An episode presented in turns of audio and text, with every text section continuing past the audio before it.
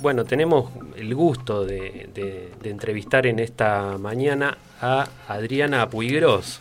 ¿sí? Adriana es licenciada en Ciencias de la Educación por la Universidad de Buenos Aires, doctora en Pedagogías por la Universidad Nacional Autónoma de México, es profesora de la UBA y de la Universidad Pedagógica Nacional, ha publicado numerosos libros y además es una referencia como investigadora. Ocupó además eh, diversos cargos en la función pública. Bueno, para nosotros la verdad que es un gusto eh, saludarte, Adriana. Estamos entrevistándote desde, desde Moreno. Somos Juan Jiménez y Juan Brunati. Te saludamos, te damos la bienvenida. Hola, ¿qué tal? ¿Cómo están? Eh, gracias por la invitación, es un gusto hablar con ustedes.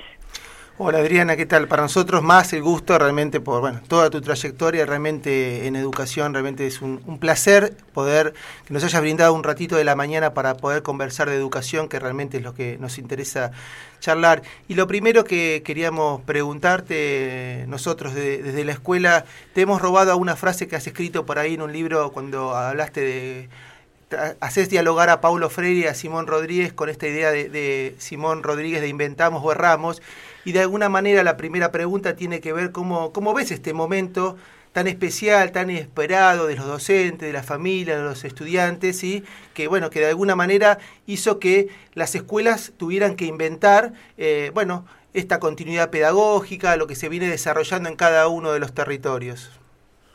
Sí, bueno, yo creo que la frase es muy adecuada porque vivimos un momento inédito, ¿no es cierto? Es decir, entonces realmente este, muy, muy importante el generar nuevas ideas.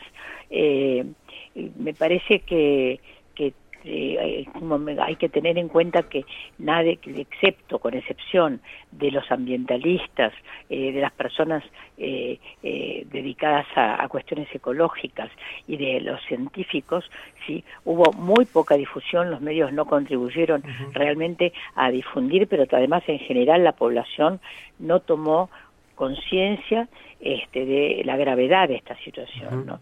Y además en los últimos años venimos, eh, es decir, con el gobierno anterior, venimos con deterioros importantísimos del medio ambiente, es decir, digo el gobierno anterior y digo el, muchísimos eh, países en donde priman políticas, es decir, que son políticas, es decir, que eh, a donde se le da prioridad eh, a la ganancia, porque no puedo decir que sea la economía, puede haber una economía eh, social, puede haber una economía que tenga en cuenta a la gente, ¿no es cierto?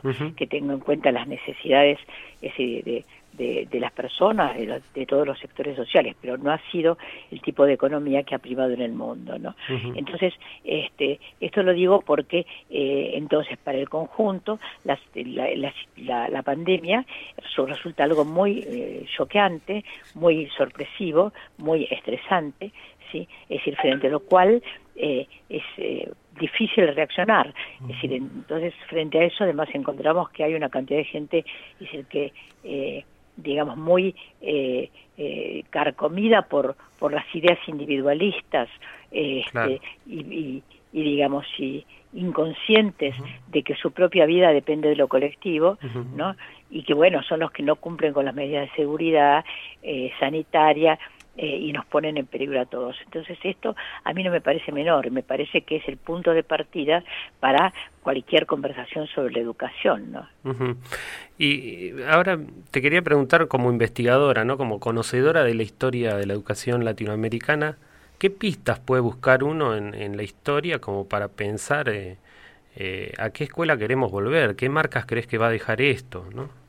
Sí, muchas. Vos viste la primera con la frase de Simón Rodríguez pero a, a, partir, digamos, uno puede ir incluso más atrás de Simón Rodríguez, pero digamos, Simón Rodríguez, este, que como su vida fue en el momento de la independencia, podemos tomarlo realmente como símbolo del comienzo de una corriente, de una corriente que algunas veces llegó a, a gobernar en, en, varios países latinoamericanos y que, digamos, es heredera de la Escuela Activa Europea, que es heredera de el pensamiento eh, liberal liberal del siglo XIX, ¿no? O sea, el pensamiento eh, anticonservador, este eh, de pensamiento digamos eh, eh, contrario a una educación bancaria autoritaria este bueno y, y, sobre esto hay una tradición es el que va así que de Simón Rodríguez a Paulo Freire es el que va desde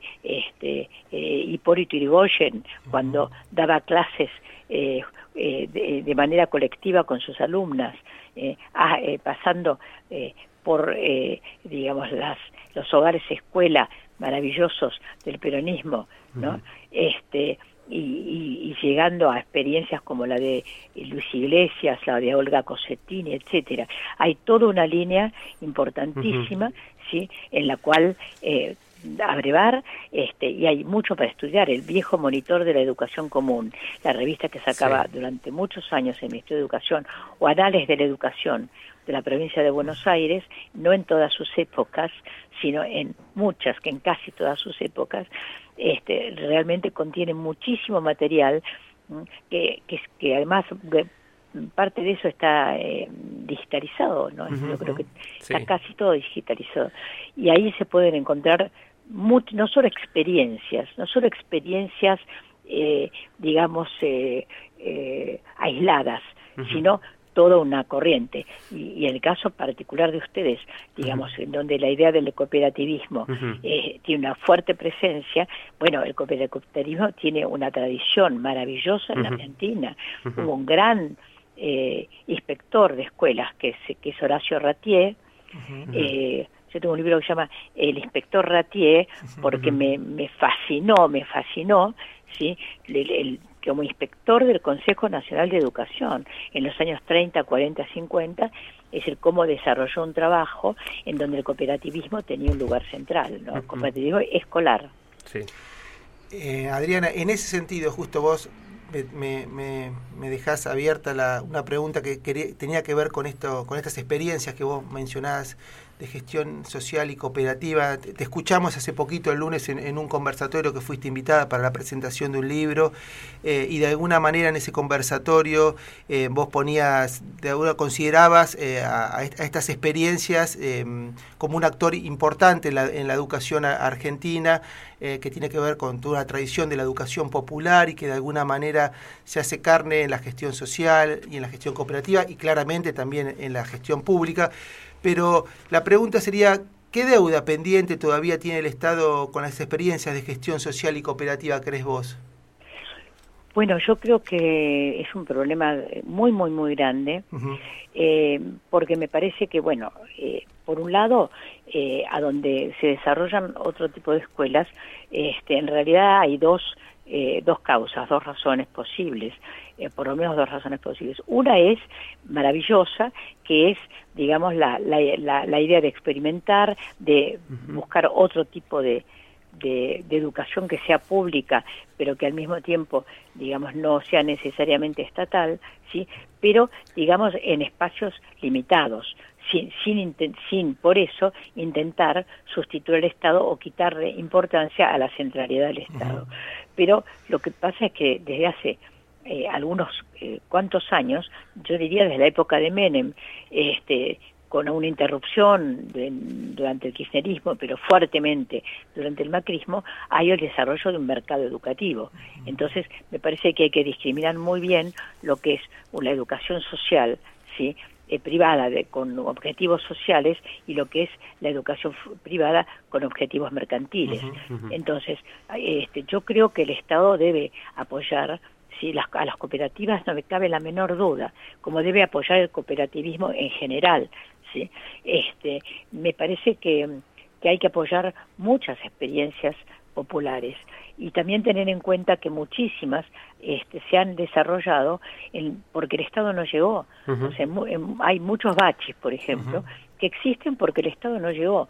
O también sí porque en escuelas estatales ¿sí? Los chicos de sectores sociales más desamparados eh, no encuentran lugar, ¿no? No encuentran lugar, no encuentran vacantes o no encuentran eh, eh, lugar, digamos, afectivo-cultural, ¿no?